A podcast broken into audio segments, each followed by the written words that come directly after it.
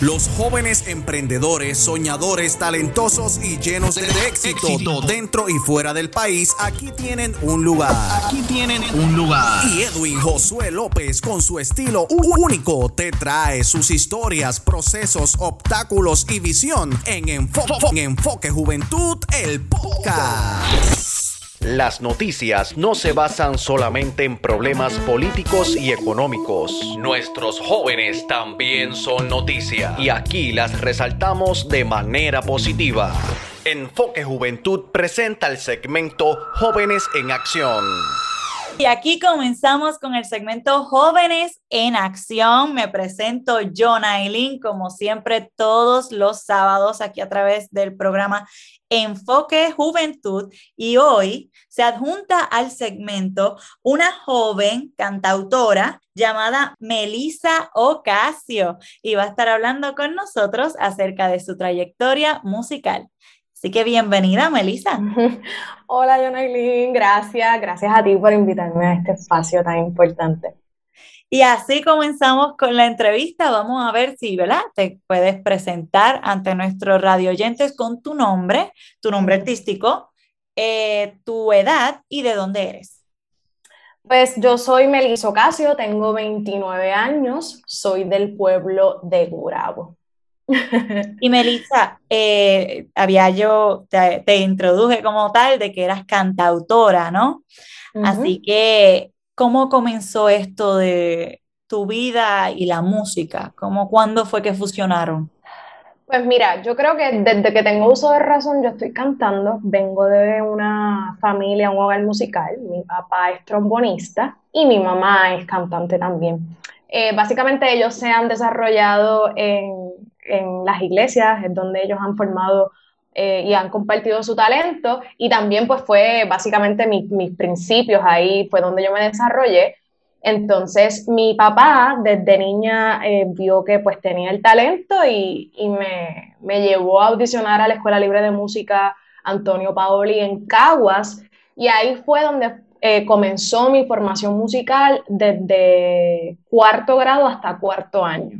Estuve primero en coro, eh, tomé clases de voz, técnica vocal, y finalmente pasé a instrumento, que fue el piano, hasta que me gradué de cuarto año. Así que ahí es que empieza toda, ¿verdad? El inicio de, de, entrar al mundo de la música, pero, ¿verdad? Lo de cantautora llegó mucho tiempo después.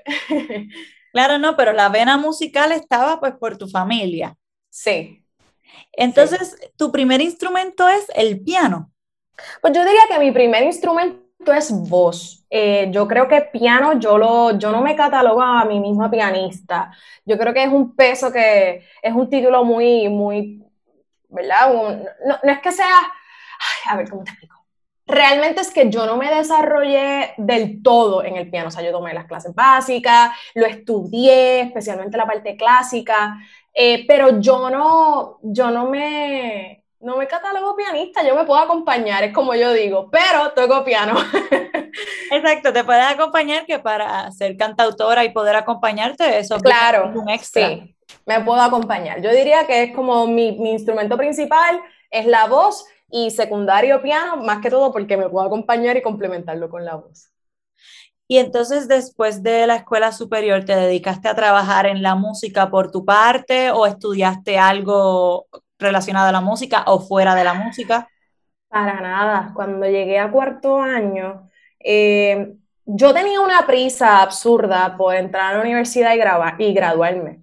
Eh, yo creo que muy en el fondo sabía que yo quería dedicarme a la música o cualquier cosa relacionada a las artes, pero vengo con, con una formación y un crecimiento en donde la música o el arte no se veía como carrera, se veía como algo complementario.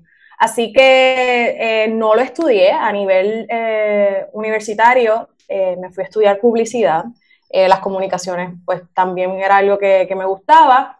Entonces, estudié publicidad. Sin embargo, estuve estudiando gracias a la música, porque estuve en el coro y básicamente pues por, ¿verdad? por haberme desarrollado todo ese tiempo, pues pude, pude completar mis estudios porque fueron sustentados gracias a, a, pertenecer al coro como tal. Y ahora actualmente te dedicas de, a tiempo completo a tu producto como cantante o también trabajas en algún otro sitio? Pues mira, yo ahora mismo, si te soy bien honesta, estoy desempleada. Eh, pero te cuento, por los últimos, eh, una vez yo terminé en la universidad, yo me fui a trabajar a, publicidad. O sea, yo terminé en el coro y estuve como que en agrupaciones pequeñas en la misma universidad. Eh, todavía en ese tiempo, pues, pertenecía a una congregación y entonces como que estaba en la parte de jóvenes liderando, cantando, llevando agrupaciones, pero cuando entró en el mundo de la publicidad, pues realmente estaba enfocada en, simplemente pues formar esta, este miedo de, buscar lo financiero, la, estabilidad económica, pues realmente no me, no me moví del todo a las artes. Entonces, mientras me desarrollé en la carrera de publicidad, pues sí, estuve trabajando en agencias de publicidad aquí en Puerto Rico, eh, me moví haciendo un trabajo como freelance, independiente, pero en el 2017 me mudo a Nueva York y ahí es que, ahí es que se conecta con lo de la música ahora. Me mudo a Nueva York en el 2017 y me voy a trabajar, la, la idea era desarrollar mi carrera en teatro musical porque era algo que me gustaba también, pero volvemos, la incertidumbre de, de lo económico, de que una ciudad tan cara, todo este revuelo de cosas, eh, me llevaron a simplemente continuar con un trabajo full time y pues no, yo no podía dedicarme a las audiciones, yo no podía dedicarme a, ese desarrollo.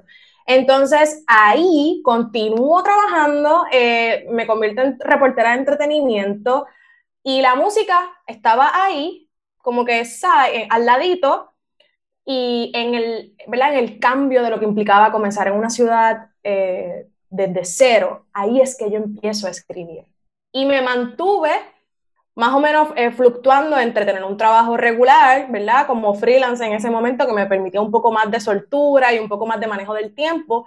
Y en Nueva York fue que yo empecé a escribir. Pero ahora mismo no tengo trabajo. Hace un mes me quedé sin trabajo, así que estamos tratando de, de y yo siendo bien honesta y bien vulnerable, porque a mí me gusta ser así.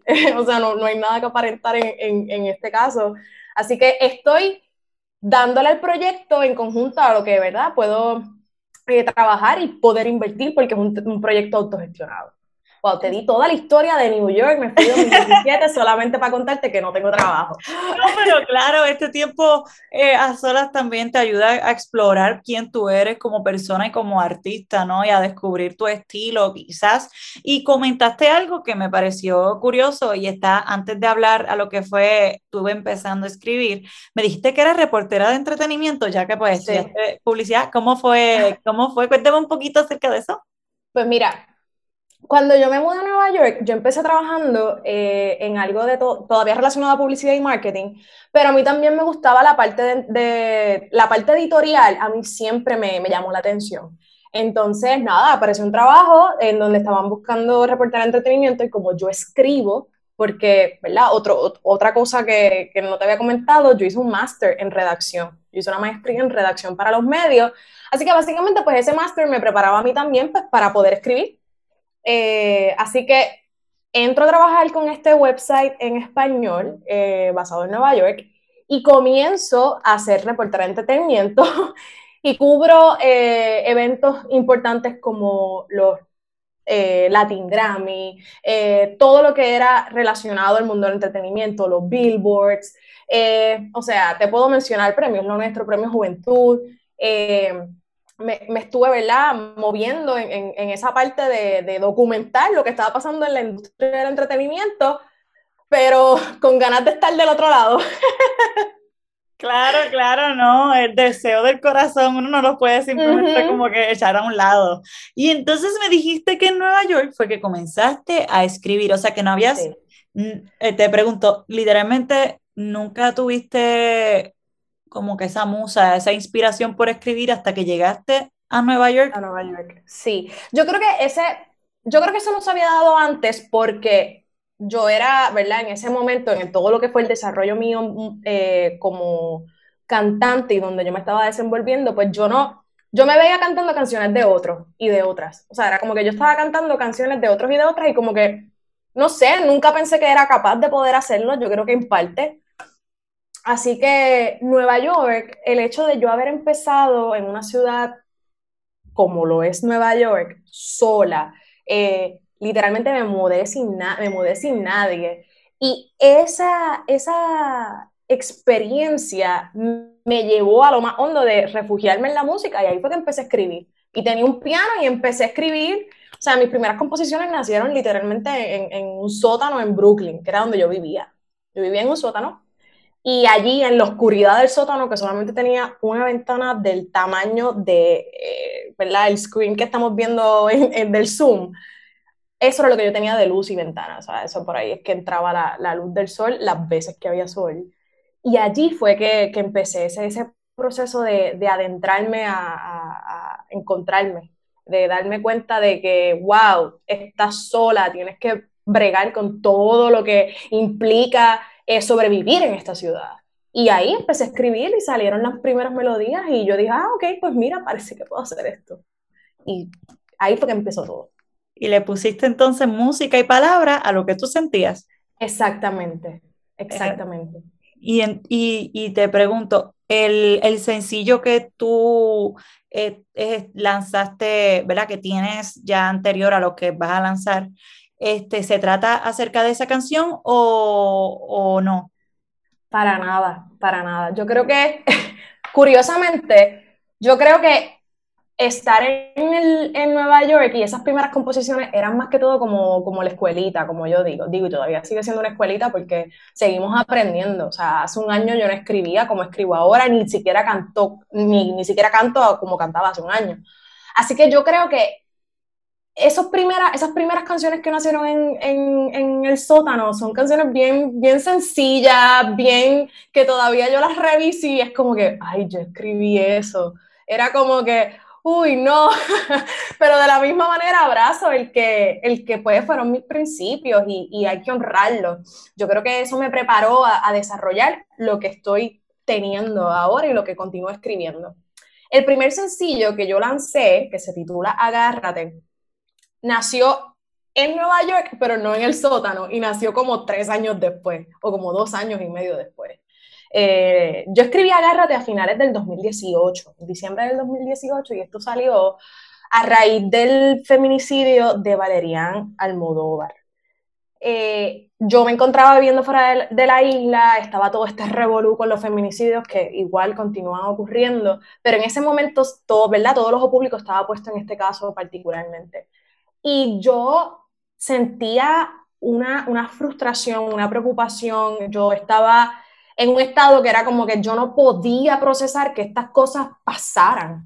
Era, era un choque bien fuerte y más que todo porque yo sé que esto ha ocurrido siempre, pero ahora es, es el hecho de que pues ahora tengo interés por estas cosas porque crecemos, ¿no? Y, y, nos damos cuenta de las injusticias y de los atropellos que, que se siguen viviendo actualmente, especialmente para la mujer, y yo me sentí impotente, me sentí insegura, era como que yo quería estar en la isla, yo quería estar con la gente mía, yo quería, ¿de qué manera yo podía aportar? Yo decía, ¿cómo yo puedo aportar a que se cree conciencia, a que la gente se eduque, a que la gente pueda ver lo que está ocurriendo con las mujeres? Y yo dije, bueno, yo no me puedo mudar a Puerto Rico ahora, ¿cómo yo hago esta cuestión? ¿Cómo yo conecto?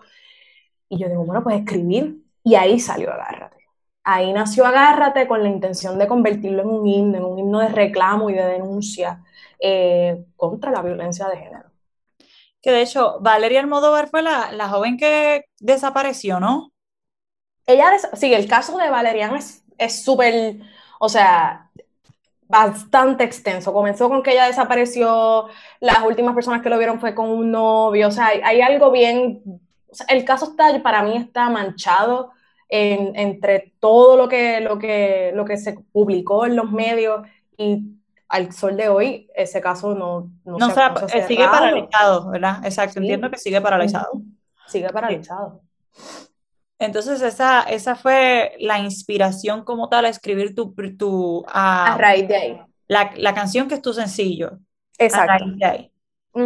Pero yo no lo vengo a lanzar, la manera en que se dio todo, yo para el 2018 ya yo, me, yo ya estaba cantando en, en, barras y restaurantes en Nueva York. No estaba cantando composiciones mías porque el público que estaba particularmente en estos lugares, pues vamos, van a entretenerse, a, ¿verdad? A reunirse con amigos y amigas, a tener una noche de copas y de comer y pues escuchar quizás lo que yo estaba componiendo, el estilo de música por el que yo me movía, no encajaba en ese lugar.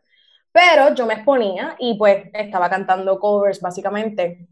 Así que ya yo estaba como que despegándome un poco del trabajo regular para seguir desarrollando el proyecto, pero que todavía estaba con muchas lagunas, como que todavía yo no sabía exactamente para dónde moverme, para dónde dirigirme, no me encontraba con las personas correctas, como que, que yo sintiera que, que se podían comprometer con el proyecto y ayudarme a empujarlo. Así que yo decido mudarme a Puerto Rico en el 2019. Y Reencontrarte con Puerto Rico. Ah, exacto, básicamente decido regresar, gracias por ese recordatorio, muy importante. Decido regresar a Puerto Rico en noviembre del 2019 y aquí fue que yo produje Agárrate. O sea, yo intenté producirlo desde allá, eh, intenté una vez en, el, en ese 2019, en, a principios del 2019, lo intenté, pero no se dio y yo dije, ok, esta es la señal, yo tengo que regresar a Puerto Rico, yo tengo que estar presente con todas las cosas que están ocurriendo, eh, ¿verdad? Con la parte social, que es más que todo lo que influye dentro de este tema y más que todo porque yo quería también participar y ver de qué manera yo podía contribuir no tan solo con mi arte. Así que ahí es que me muevo en noviembre del 2019 y produzco Agárrate entre finales del 2019 y principios del 2020. Y llegó, y luego de eso llegó la pandemia y gracias. Sí, y luego, o sea, mira, la pandemia nos tocó a todos y a todas, eso estamos clarísimo. Eh, pero yo, yo, ¿verdad? En el proceso de ver cómo se daba la pandemia, yo veía que todo el mundo, ay, sí, que necesitamos una pausa, que para conectar, que dar otra vez, para reevaluarnos y qué sé yo, era como que yo no necesito esta pausa. O sea, yo, yo vine lista a meter mano, a producir, a dar a conocer mi proyecto, a conectar con personas aquí que puedan, que podamos, tú sabes, colaborar, crear. Lanzo Agárrate el, el 6 de marzo del 2020, llega el 8 de marzo, que es el Día Internacional de la Mujer, yo me relaciono, eh, ¿verdad? Participé de algunas eh, marchas, algunos días que, que, estuvieron como que dando talleres y estas cosas, y yo empecé a crear entrevistas, fui a una entrevista nada más, me acuerdo como el 14 o el 13 de marzo, yo no sé qué. Tenía dos más pendientes, vino pandemia y se detuvo todo. Se acabó. Pero utilizaste, al menos utilizaste ese, esa pausa que todos tomamos, porque realmente fue como que una pausa, literalmente sí, entiendo lo que tú dices, fue una pausa, pero de la nada, porque incluso para mí yo pausé las entrevistas y gracias a Dios tenía unas cuantas pendientes que, que, se, que se podían este, que lanzar. Pero entonces, como hago la entrevista, pues utilicé Zoom, ¿me entiendes? Entonces, en tu caso, eh, ¿tuviste la oportunidad de reinventarte, de utilizar esta pausa para hacer eh, algo con tu proyecto o, o, algún plan, alguna canción, ¿no? ¿Salió algo? Si supieras que no, yo me detuve por completo. O sea, yo no saqué nada más. Yo no, yo no vine a sacar hasta ahora 2021 y te cuento de eso ahora. Cuando llegó la pandemia, yo primero pues tuve que lidiar con mis emociones y con mi estado de salud mental y emocional, de la frustración de que, o sea, yo, yo tenía un plan sea, esto estaba cuadrado, por, como que estaba bien cuadrado de cómo yo quería que se movieran las cosas. Así que tuve que lidiar primero con eso. Eh, fue un proceso complicado.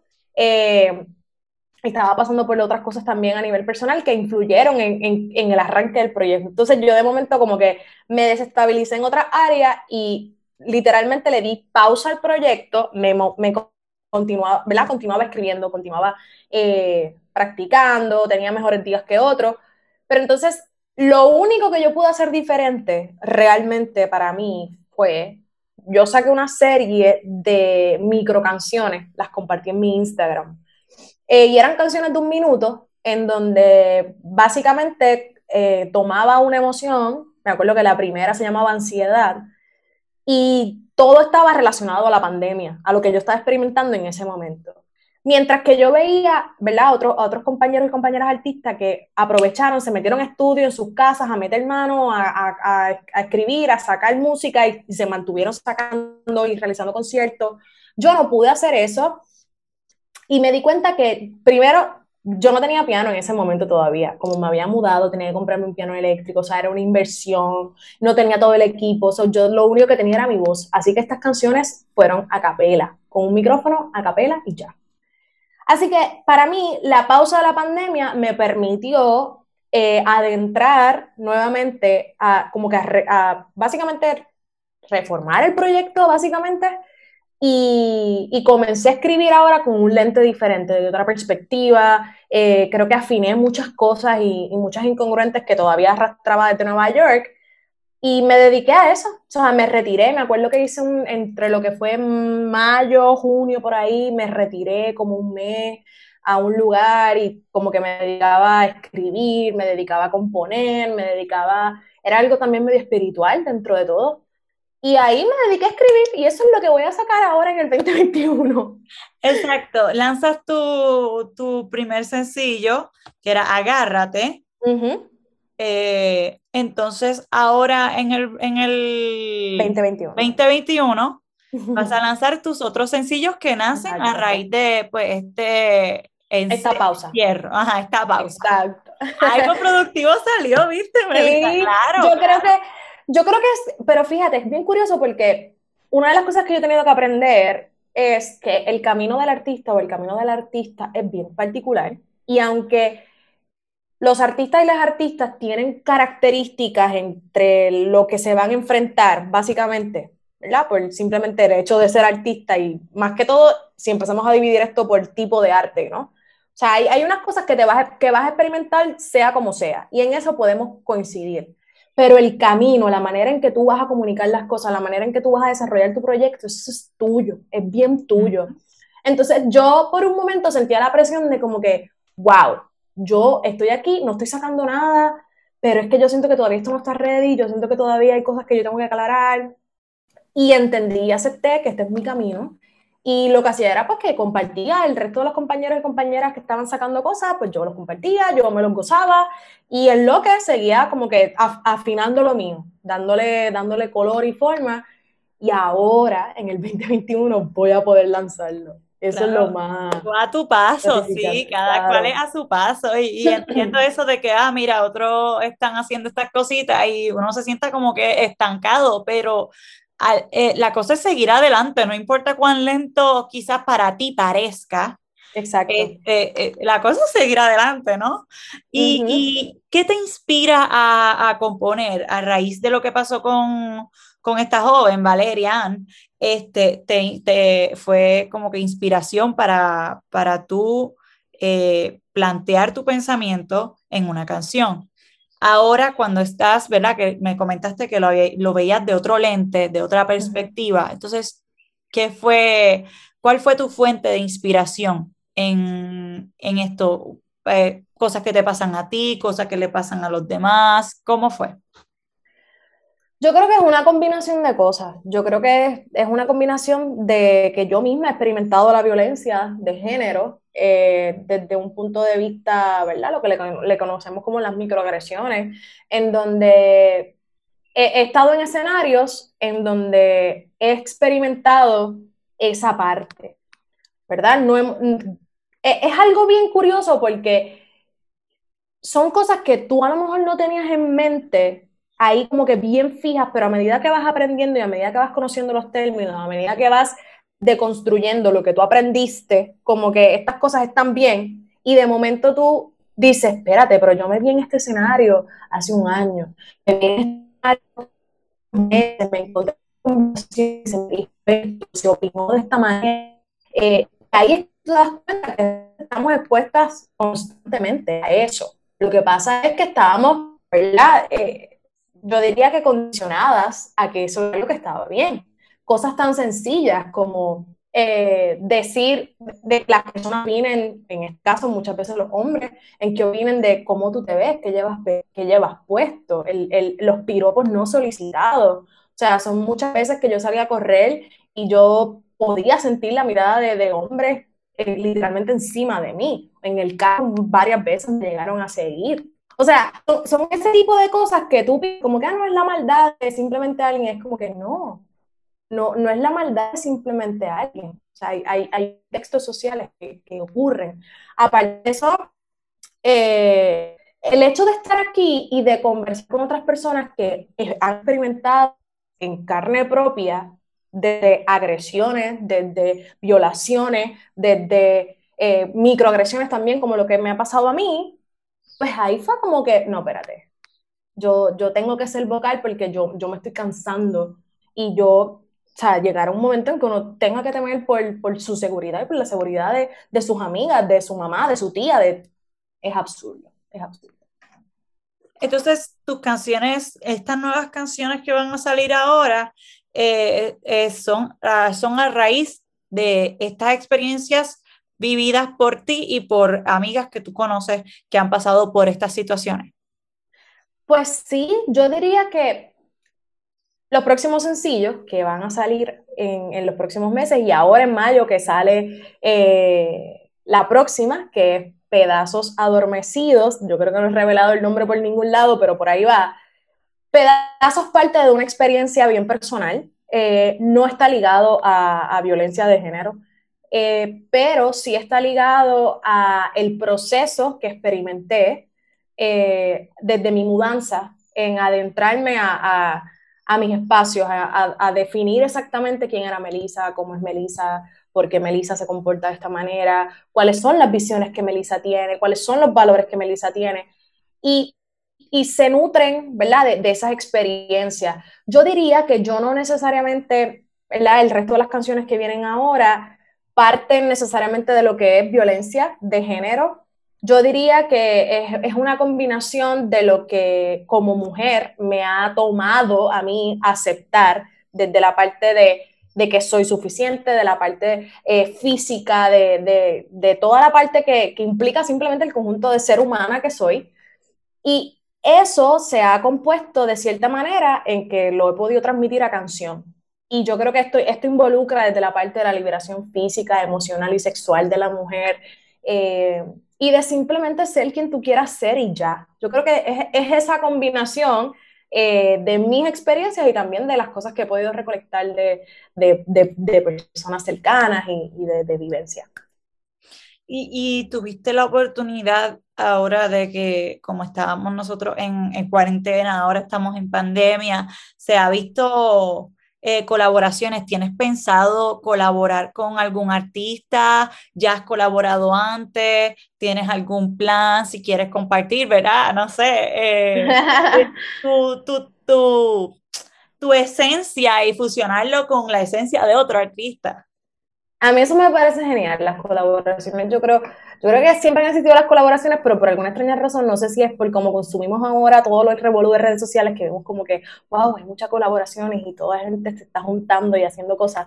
Eh, me parece genial, el tema de las colaboraciones me parece genial. Sí tengo una lista de personas con las que me encantaría colaborar. De hecho, uno de estos sencillos los estoy pensando eh, en extenderle la invitación a, a una compañera.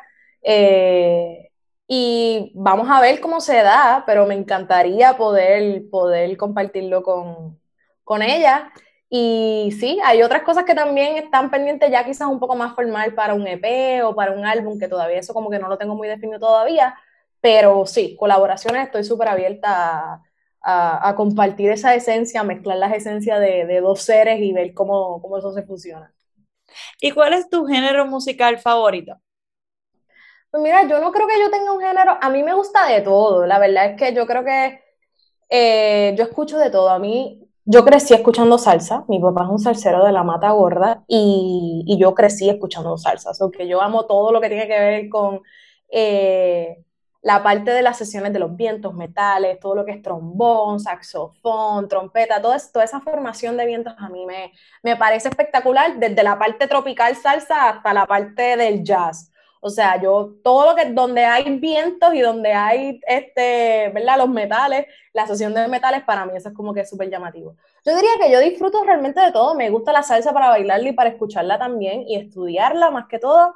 Eh, me gusta el jazz, Me gusta el gypsy jazz, una combinación también eh, que se dio, que nació en, el, en, Europa, en Francia, por allá por, por, los 60, 50, por allá abajo. O sea, yo creo que soy bastante, soy bastante, eh, ¿cómo le llaman? Camaleónica, por decirlo así.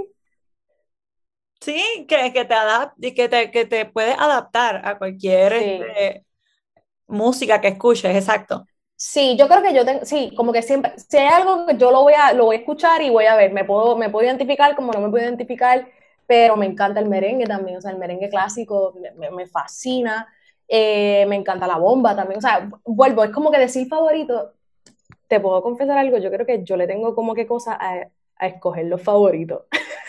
Siempre digo como que, y si no le hago honor a que realmente es mi favorito y hay otro. Claro, ok, está bien, entiendo. Eso es entendible completamente.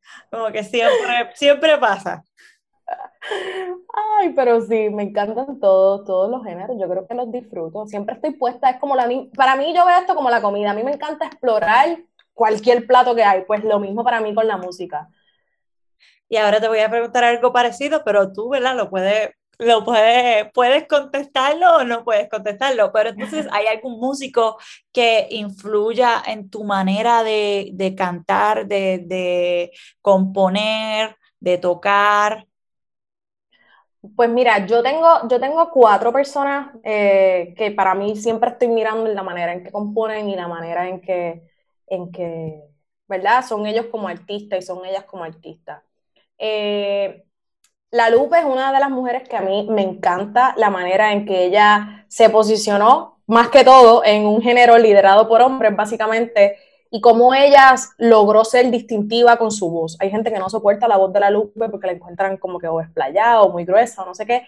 Y a mí me llama mucho la atención la manera en que ella se deja ser. O sea, ella no tiene filtros y yo aspiro a eso. Yo aspiro a que mi música no tenga filtros y que y que no esté condicionada a nada. Yo quiero, yo quiero compartir exactamente lo que, lo que yo estoy sintiendo y de cierta manera, pues que lo que yo cree coja su propio rumbo. O sea, así es que yo lo veo. La Lupe es una de ellas. Hay una agrupación que se llama Perota Chingo. Ella, ellos son un dúo de Argentina. Y yo escuché por primera vez a Perota Chingo, eh, yo creo que en 2016, 2015, por allá abajo. No, mentira, como 2015. Y fue por una amiga que me, las presentó e incluso interpretamos una, canción de, ellas. La música de ellas es una música bien exploratoria y experimental. Eh, hacen muchas voces, tienen muchas armonías y es una música también, eh, yo le diría que holística hasta cierto punto porque ellas combinan eh, elementos de lo que es la parte espiritual, lo de la sanación interior y todo eso lo combinan con elementos eh, desde cuerda, todo, ¿verdad? todo lo que es guitarra. Y la manera en que ellos, ellas también proyectan su arte es, es una manera que, que, me parece bien honesta y bien sincera y nuevamente se conecta con algo que, que yo, quiero, que yo quiero hacer con mi, con mi arte, ¿no? que, que parta desde la honestidad y desde la vulnerabilidad. Así que ese es otro grupo que también me encanta. Natalia Lafourcade, eh, adoro a Natalia Lafourcade, tuve la oportunidad de entrevistarla y eso me cambió la vida, yo digo. Eh, sí, eso me cambió la vida. Cuando yo la conocí fue como, era esta lucha de, espérate, que estoy, soy reportera, no soy groupie, eh, no, eh, tengo, que, tengo que velar por esto. Pero Natalia Fulcada yo la sigo desde principios del 2000, o sea, 2003. yo me acuerdo que yo escuché por primera vez a Natalia con la canción En el 2000, Martana. So, eso salió en el 2000. Y yo sigo la carrera de Natalia desde, desde allá, desde ese tiempo. Y ver la manera en que ella ha evolucionado en, o sea, es una artistaza desde, desde siempre y la manera en que compone, eh, la poesía que hay eh, oculta, de, expuesta y oculta, porque cuando tú escuchas los análisis de las canciones, cuando ya los comparte, me vuela aún más la cabeza. Es como, wow, jamás pensaría que ella tenía eso detrás de, ¿verdad? De las líneas que literalmente expuso. Eh, y la manera en que ella también ahora pues ¿verdad? Tiene esta conexión bien brutal con, con y, también que sacó un álbum eh, dedicado a México, de la música eh, tradicional de México. E, eso es algo que también es algo que miro y que me inspira en algún momento ver que, eso, que yo puedo ser capaz de fusionar con la música tradicional de nosotros eh, y también pues palmar, palmar ese estilo. Y el cuarto, que tengo también que siempre lo miro y, que es alguien que siempre lo, desde pequeña lo escucho, Juan Luis Guerra es uno de mis, siempre lo miro al momento de componer. Y yo digo, wow, como, como la genialidad él de cambiar de, de estilo, la genialidad de, de, plasmar en verso que, que tú jamás pensaste, o sea, que digo, yo jamás, no se me hubiese ocurrido eso. Eh, y admiro mucho la, la, la, trayectoria de él, o sea, es como él ha hecho nombre y, y más que todo el legado que deja. Eh, es algo bien que, que, lo estudio mucho y que lo, que me encanta mucho. Y tengo muchos más, pero ahora mismo los más que se me vienen a la mente, pues son ellos cuatro. Y sí, básicamente pues es. Y actualmente como artista independiente, ¿no? ¿Te enfrentas a algún reto? Sí, yo creo que el reto que nos, nos enfrentamos a los, los, artistas independientes es la parte de que la autogestión, básicamente, ¿verdad? Y cuando digo autogestión es que todo, todo parte de ti. O sea, aquí no hay inversionista, el inversionista eres tú, tú eres quien compone, tú eres quien escribe, tú eres quien promueve, tú eres quien hace las coordinaciones, tú eres el que envías comunicados de prensa para que documenten lo que estás haciendo. O sea, es, es un reto, es un reto que a la larga puede tener beneficios para, para las personas que, que están desde la parte independiente, porque tú puedes ser quien tú quieras ser, básicamente. E, e, ese es el beneficio que tú le puedes dar a estar dentro de un ala independiente. Sin embargo, hay muchas limitaciones, especialmente en la parte económica, porque, o sea, la parte de, las partes de producciones son, conllevan gastos y entonces tú te encuentras, y digo tú te encuentras, meaning yo me encuentro, en donde es como, ok, yo decido invertir este dinero, toda la parte en producción musical, pero entonces me quedo coja de visual. Ah, pues entonces, ¿cómo resuelvo? O sea, tú estás constantemente tanteando ver de qué manera tú puedes eh, maximizar tus esfuerzos. Por ejemplo, algo, algo tan sencillo como yo decidí grabar las voces del video, eh, la versión en vivo Agárrate, que la, que la lancé en, en marzo. Eh, fue un proyecto en vivo, pues yo aproveché, separé un estudio completo que se, en, en, por, por, varias horas y yo grabé dos canciones. Yo hice un shoot, photoshoot en, de, en, el mismo lugar. O sea, es la manera en que tú básicamente abaratas costos, porque pues hay que, hay que estirar, como uno dice, el, el, el peso hasta donde más pueda. Eh, así que son, son esas cositas en donde tú te enfrentas en, en un reto constante de, tras que quieres hacer algo bien especial, tras que quieres plasmar tu sello de quién eres tú con tu proyecto, a la misma vez tú intentas buscar la manera de darle visibilidad. Pero si entonces tú no, ¿verdad? no tienes los contactos que van directamente a que puedan exponer tu proyecto o no tienes el dinero para invertir en la parte de promoción para que el, video no se quede simplemente entre tus amigos, sino que otras personas lo, lo puedan ver. So, es, esa, es esa parte, es esa parte económica y de gestión que tienes que batallar diariamente.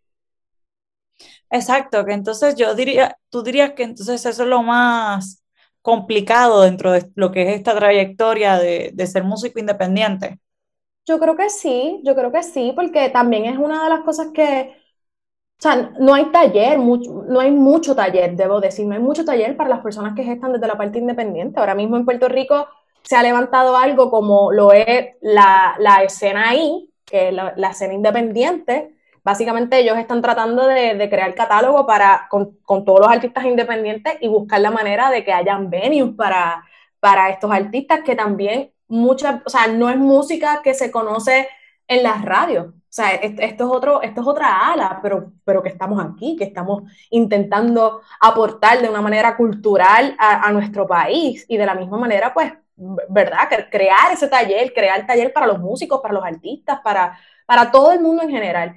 Y estas organizaciones, ¿verdad? Esta, no sé si la palabra sería organizaciones o movimientos que están dando, como la escena, la escena ahí, que es la, la, que te acabo de mencionar, la Ruta Celestina. Hay otra gente que, que también está moviéndose para crear talleres para artistas y de eso se trata. Porque si, si esos venues no existen para las personas que tienen un proyecto musical o cualquier proyecto artístico independiente y alternativo, no lo van a conocer, lo van a conocer fuera del país. Exacto. Entonces, lo que como, como tal, el, En Puerto Rico no consume lo que, lo que se produce en Puerto Rico. Exacto, wow, eso está hermoso, sí, definitivamente, definitivamente en Puerto Rico. No, Puerto Rico no consume lo que sale de aquí. Exacto. y en todo el sentido de la palabra.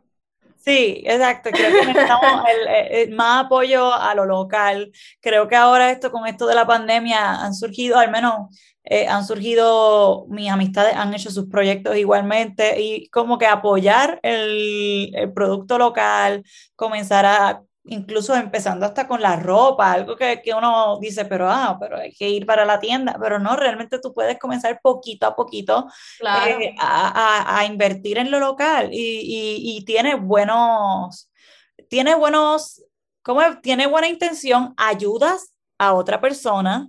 Claro. Y, y, se consume lo de aquí al final. Eh, eh, es como que un, un, un beneficio para, para ambos. Claro, claro. Yo creo que es un asunto de poder crear conciencia de, y más que todo también, oportunidades para visibilizar los proyectos, los proyectos que nacen aquí, o sea, desde el rinconcito más escondido en, el pueblo de Jayuya eh, o en Las Marías, eh, pues que tengan también esa exposición a nivel metro también o a nivel norte o sur de la isla, o sea, e, es esa cosa, esa cosa que no se da, lamentablemente. Y entonces ahora tus sencillos que van a salir, que se van a lanzar ahora en, en mayo, a partir de mayo, ¿no? Este, ¿Son alrededor de cuántos sencillos?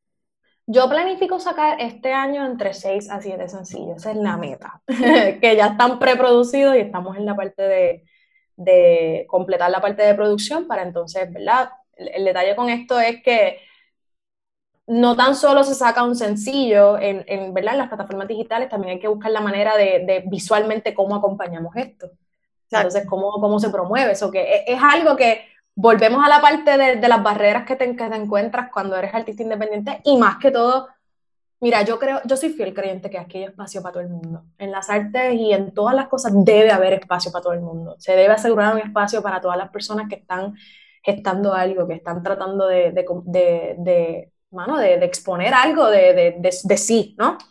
Y si el espacio se proveyera para las personas, para todos y todas nosotros, el cuento sería diferente, porque yo estoy segura, hay espacio para todo y la gente que va a identificarse con tu proyecto, identificarse con, ya sea que tú estés vendiendo algo, tengas un, una tienda, tengas un restaurante o lo que sea, la, la, gente que se va a identificar contigo está, lo que pasa es que hay que llevar los canales para que, para que te conozcan, ¿no?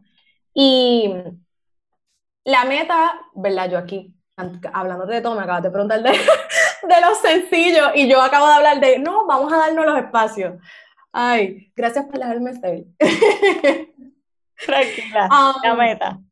La meta, eh, son seis sencillos. Eh, la meta son entre seis a siete sencillos, que ahora mismo, pues, eh, básicamente ya cuatro están producidos y pues estoy manejando la parte de, visualmente cómo los puedo promover, qué cosas puedo hacer y todas estas cosas.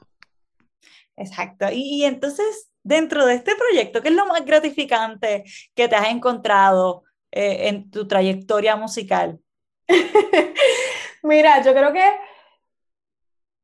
a mí me, a mí me, me llena el, el que el que cuando, cuando, alguien me escribe, cuando alguien, yo trato de contestar todas las personas que siempre me escriben, trato de contactarlos directamente, porque ese gesto tan, tan, a veces la gente subestima el que, ah, te dieron un like, ah, te dieron un follow, o qué sé yo, es como, ah, uno más. No, o sea, algo pasó. Esta persona se encontró con tu proyecto y algo pasó, que tú no sabes exactamente qué fue lo que pasó, ya sea que se haya identificado de lleno, le haya gustado lo que tú publicaste, lo que tú escribiste, tu música, o sea, lo que sea que esté pasando en la plataforma, que una persona se haya identificado, para mí es bien gratificante cuando me dicen, mira, escuché tu canción y me provocó esto, mira, escuché tu canción y me parece genial lo que estás diciendo por esta cosa. Y esa sencillez que la gente piensa como que, ah, un mensaje quizás, puede pensar que es un mensaje quizás y ya. No, no es un mensaje quizás y ya. Eso implica que alguien pudo, pudo conectar, punto, pudo conectar con algo que yo, que nació de mí, algo que, que, que tomó su propio rumbo. Y ese, esos detallitos a mí me, me vuelan la cabeza y todos los días agradezco por, por las personas que se van sumando a, conectarse con el proyecto. Algo que sí pasó, que me, que me, me dio, me pareció genial, súper orgánico. Eh, una muchacha que, que es colega, ella me llama un día random y me dice, mira, yo estaba en el gimnasio y yo escucho a estas dos muchachas que estaban en la parte de los lockers y ellas estaban diciendo como que, mira, este, esta muchacha sacó una canción que es en contra del patriarcado y, y, ella está haciendo un reclamo con todo lo que tiene que ver con los feminicidios y, y, realmente ella está plasmando lo que, lo, que, lo que yo vivo cuando salgo por ahí, ese miedo de poder regresar a la casa. Su nombre creo que es Melissa Ocasio, o sea, random, así en un gimnasio, que, que, o sea, de manera orgánica porque no sé ni cómo rayos. Y, y esas cositas que es como, ah, mira, están hablando del proyecto, están hablando de la canción. Esas cosas para mí es como una reafirmación de que, mira, vas por ahí, sigue, sigue, hay que seguir.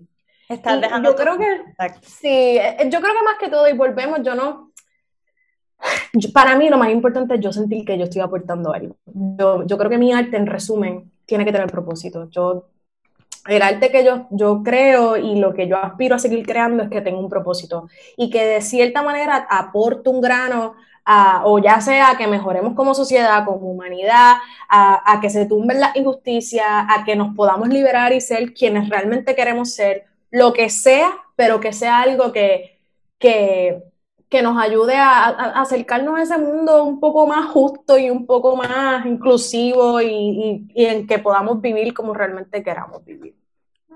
Exacto. Oye, qué bonito, ¿verdad? Eso me, me gustó mucho eh, eh, esta descripción de tu proyecto. Eh, de verdad que se siente, se siente bien, suena y, y, y suena esperanzador de alguna manera. No sé si esa es la palabra correcta, pero creo que, Yo creo que sí. Eh, lleno de luz, no sé por qué. Y de verdad te deseo mucho éxito. Gracias. Y aquí siempre va a haber un espacio, que lo digo, ¿verdad? Siempre aquí en el programa siempre va a haber un espacio para que se puedan exponer tus canciones y para que la Gracias. gente sepa quién eres tú y la potencia que tenemos nosotros como jóvenes, como emprendedores, como artistas. Gracias. Ahora la pregunta, menciona Ajá. tres cualidades acerca de ti. Tres cualidades. ¡Ay! Me están virando la tortilla todas las veces que yo hacía estas preguntas así cuando me tocaba entrevistar a la gente. Cualidades, pues yo no sé, yo creo que una era una espontaneidad. Yo creo que soy bastante espontánea y eso para mí no para mal, pues la segunda es que soy camaleónica. Eh, tengo esa parte de adaptación. Y la tercera, me gusta ayudar. ¿Servicial? Servicial, yo creo que sí. Sí.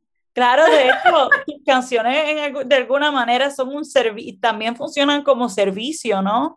Eh, así que quizás de esa, lo dijiste muy claro, me gusta aportar, que, eh, quiero sentir que estoy aportando algo, así que entiendo que sí, que cae. sí, yo creo que a veces uno se da como que, ay, pero yo no sé quién para decir eso necesariamente, y es como que, bueno, pero si te gusta y es lo que estás buscando, pues sí, así se llama ser servicial, pero sí.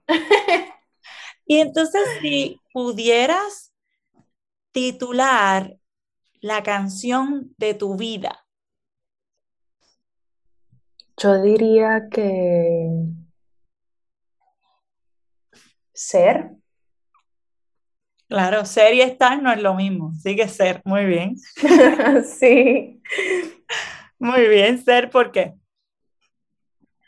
Yo creo que porque en parte, como que todo lo que yo he hecho hasta ahora o de la manera en que me he desenvuelto en, en, en diferentes facetas de mi vida, me he tratado, he tratado de simplemente, ¿verdad? Actuar y de, y de moverme tal cual soy. Yo creo que ahora hay un espacio mucho más libre, ahora es como que no, no tengo estos filtros que antes tenía, pero yo creo que batallaba con que estuvieran.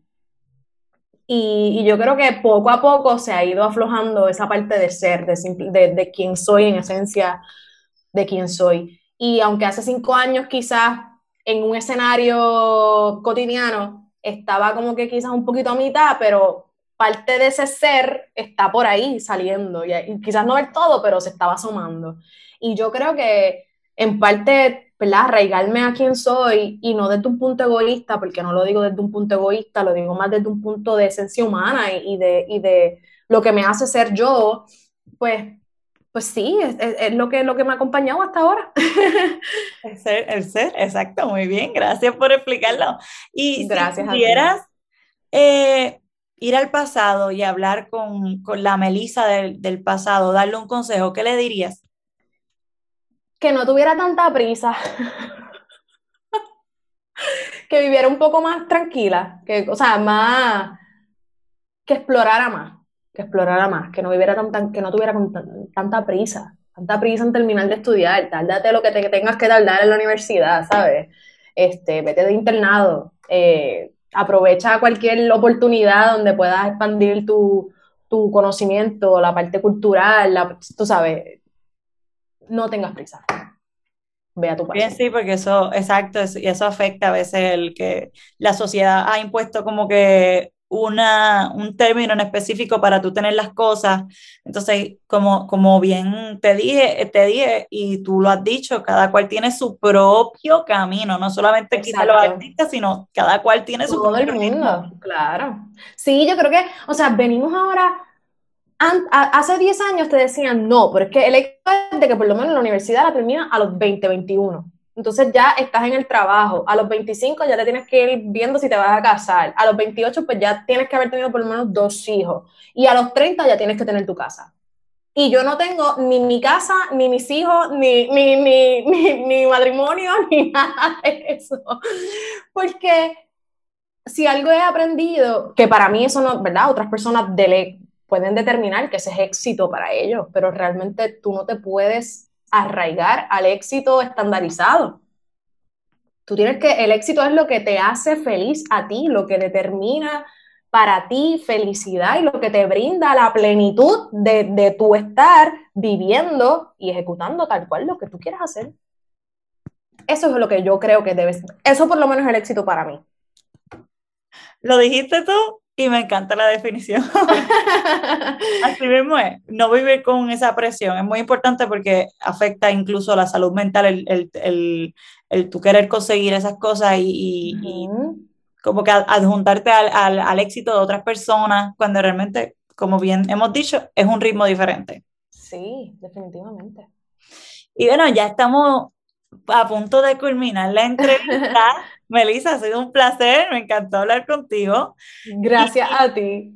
Te quería preguntar, eh, ¿pudieras eh, ofrecer tus contactos para cualquier persona que quisiera contactarte, tus redes sociales y de paso dar un toquecito a qué son los planes futuros para que todos nuestros radio oyentes estén pendientes? Claro que sí. Bueno, me pueden, me pueden conseguir en las redes sociales como Melisa Ocasio Música. Eh, eso, así estoy en Instagram, arroba Melisa Ocasio Música. ¿Melisa con doble S? Melisa con doble S, sí. Gracias. Melisa con doble S, Ocasio Música eh, en Instagram. Así también me pueden conseguir en, en Facebook como Melisa Ocasio. Eh, y si ponen el música también le van a salir. Melissa Ocasio Música en, Facebook y en Twitter estoy como Melissa Ocasio PR. Eh, me encuentran en las plataformas digitales, en Spotify, en Apple Music, en Deezer, en Pandora, en, en todas las plataformas digitales, su favorita, como Melissa Ocasio también. Y sí, me pueden contactar por ahí, lo que sea que, que quieran eh, comentar, hablar, lo que sea. Así que me pueden contactar por ahí. En cuanto a mis planes futuros, eh, ahora mismo estoy eh, próximo a lanzar el tercer, lo que sería el tercer sencillo, eh, que va a estar saliendo para junio, más o menos. Ahora mismo está corriendo el de Pedazos Adormecidos, junto con su video. Así que lo pueden, lo pueden verificar por ahí en mis plataformas, lo pueden encontrar y también en mis redes sociales. Y básicamente pues voy a estar continuando un ritmo bastante eh, consecutivo eh, de lanzamientos de sencillos que voy a estar continuando compartiendo y, y, sí, la verdad es que sí, súper emocionada de, que puedan escucharlo, de que puedan compartirlo y gracias a ti por invitarme a este espacio tan relevante de lo que es Jóvenes en Acción. Eh, y sí, básicamente eso, gracias. No, claro, eres una joven en acción, así que ¿por qué no hacerlo, no? Eh, ¿Y qué le dirías a todos estos jóvenes eh, que están también en este proceso de comenzar algo nuevo y están a punto de lanzarse como tú ya lo has hecho? ¿Qué tú le dirías? Que te lance. Que no, y sé que puede parecer como que, que, que me lance y ya, mira, algo que me ha volado la cabeza recientemente es que lo escuché en algún lado en redes sociales, ahora mismo no me acuerdo dónde fue, pero, y cito que no es mío, escuché que tú lo que buscas es eh, progreso, no perfección. Si tú esperas para que todo a tu alrededor esté perfecto, nunca, nunca te vas a lanzar, nunca vas a hacer nada. Hay que empezar a, a, deconstruir esa parte de perfección porque si no, nunca lo hacemos, nunca lo lanzamos, nunca vas a tener todas las cosas a tu alrededor perfectas tal cual como tú quieras para, lo, para lanzarte o para hacer algo o para emprender lo que sea que tú quieras hacer, nunca vas a tener todo a tu alrededor con el muñequito completo. Así que tú, lo más importante es que sepas, yo, y esto lo digo por mi experiencia, que sepas qué es lo que quieres, que sepas hacia dónde vas, que te escuches a ti, o sea, que, que, lo principal que dirija lo que sea que estés emprendiendo sea tu voz interior. Y obviamente sí es importante que también pues tengas un grupo de apoyo que, que se pueda alinear con eso, pero más que todo tu voz interior. Hay muchas veces que conectamos con personas que nos dicen, ay, pero es que eso a mí no me parece, qué buena idea, qué sé yo qué, pero por alguna razón a ti te sigue diciendo, pero es que yo creo que sí, pero es que yo creo que sí, pero es que yo creo que sí, hay algo que me dice, lánzate. Y yo creo que si esas cosas están bien presentes, hay que lanzarse y un día a la vez, progreso, buscamos progreso, no perfección, un día a la vez y no quitarse. Así mismo es. Muy bien. Muchísimas gracias por estar aquí con nosotros, Melissa. No, gracias a ti. Y ya nos vamos a despedir. ¿Algo que quieras decirle a nuestros radio oyentes? No, gracias. De verdad que gracias, que me he disfrutado este espacio. Ojalá hay, hayan más espacios como este. Y nada, aquí siempre a su orden. Así mismo Terminamos con el segmento de hoy en el programa Enfoque Juventud con la joven cantautora Melissa Ocasio, una joven en acción.